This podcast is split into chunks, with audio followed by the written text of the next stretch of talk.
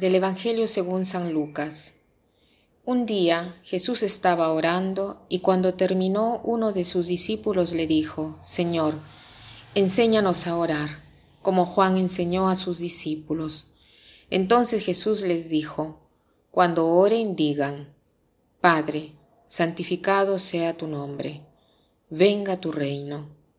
Danos hoy nuestro pan de cada día y perdona nuestras ofensas puesto que también nosotros perdonamos a todo aquel que nos ofende, y no nos dejes caer en la tentación.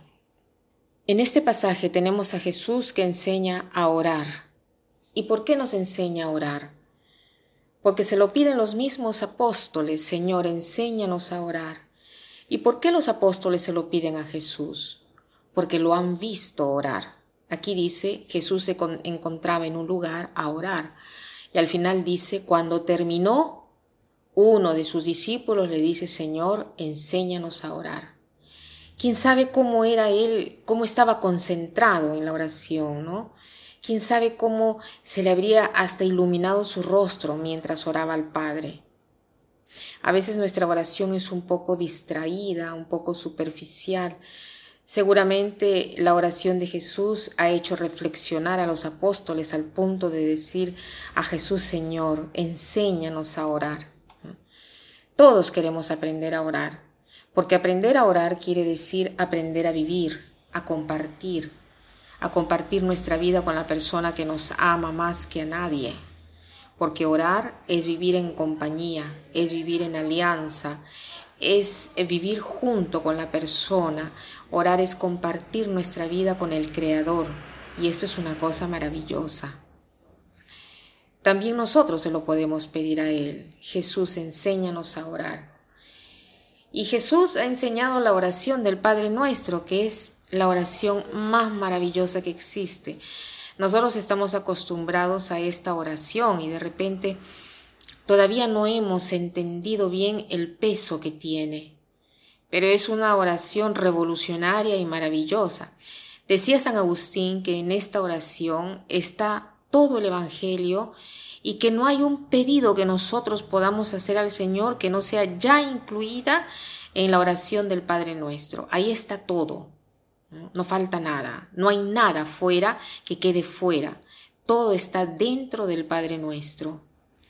Dice Santo Tomás, no solo nos enseña a pedir al Señor, sino que nos enseña el orden en el cual debemos pedir las cosas. O sea, no solo nos enseña las cosas convenientes que debemos pedir, sino también el orden, la jerarquía de valores.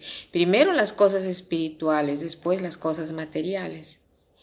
Padre, santificado tu nombre, venga tu reino. O sea, la primera cosa que debemos reconocer es que tenemos un Padre. Tener un Padre quiere decir que no estamos solos y somos amados y protegidos. Santificado sea tu nombre. Esta es la primera cosa que pedimos al Padre nuestro enseñada por Jesús. En el Evangelio dice, en mi nombre alejarán demonios, hablarán lenguas nuevas, tomarán en mano las serpientes, en mi nombre. Sea santificado tu nombre, a través del nombre de Dios surgirán cambios en la tierra, y ese será el modo de santificar el nombre de Dios.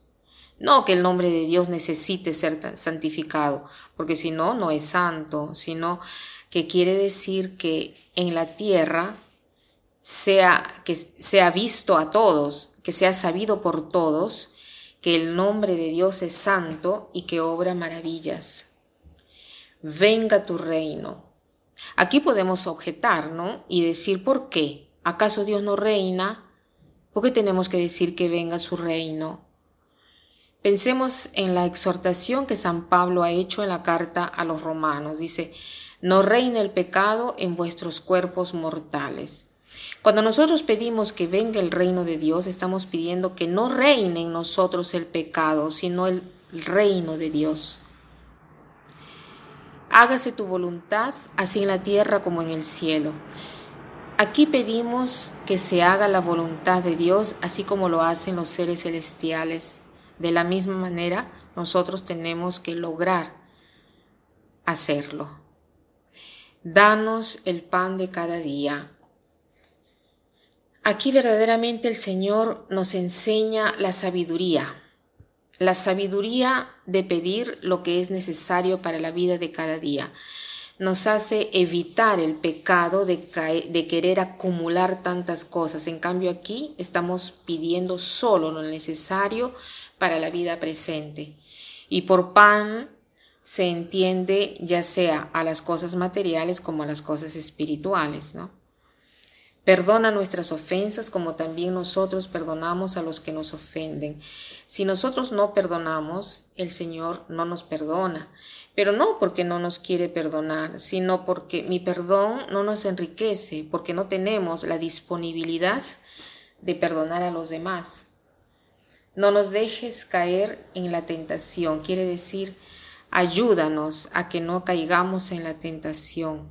No pedimos de ser liberados de la tentación, sino de no dejarnos caer en la tentación.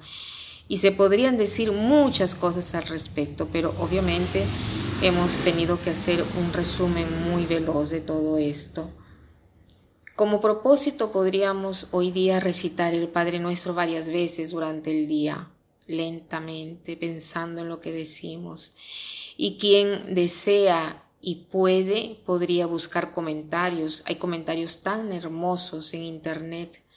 ¿no? Eh, San Agustín, por ejemplo, comenta tanto el Padre Nuestro. Y, esto mm, nos va a ayudar a todos. Para terminar, quiero eh, citar esta frase que dice así.